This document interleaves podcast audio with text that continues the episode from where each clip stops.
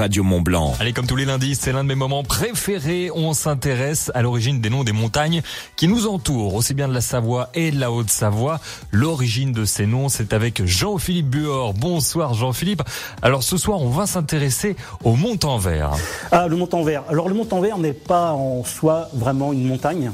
C'est plus un promontoire bien connu euh, des touristes. Euh, alors le Mont-en-Vert, euh, son nom peut paraître curieux.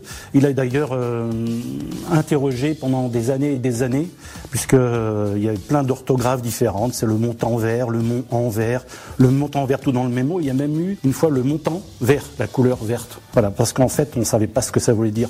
Le nom, c'est simplement composé de Mont et Envers. Alors Envers, c'est le contraire de l'endroit. En général, euh, quand c'était l'endroit, c'était côté sud, côté soleil. Envers, c'était côté nord, côté à.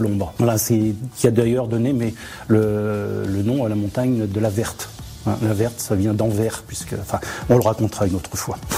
Alors le, le Mont-en-Vert, euh, c'était un endroit qui était euh, très réputé et qui était euh, très fréquenté par les touristes, au point que lorsqu'on a construit le fameux petit train du Mont-en-Vert, il y a eu des manifestations monstres à, Chamonix, des, manifestations qui étaient organisées par la compagnie des guides, puisque à l'époque, ce sont les guides qui emmenaient les touristes à dos d'âne en haut et gagner leur vie comme ça.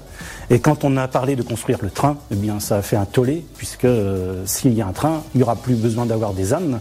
Et euh, donc il y avait eu euh, énormément de monde à cette manifestation organisée par les guides, mais finalement le, train a été construit, notamment à l'occasion de la visite de l'empereur Napoléon III qui était venu visiter coin et on ne pouvait pas le faire monter à dos donc on l'avait fait monter dans ce fameux petit train.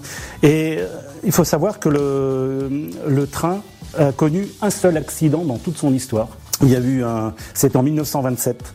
Euh, le train, euh, je ne sais pas pourquoi, c'est un crémaillère et je crois que la crémaillère a cassé et du coup le train est tombé et vraiment eu un, le héros du jour, c'était le, le, chauffeur de ce train qui a réussi au dernier moment à décrocher les wagons. Finalement, euh, ça n'a pas fait de, enfin ça n'a pas fait, ça fait moins de victimes que prévu. Il y a quand même eu 22 morts euh, dans cet accident.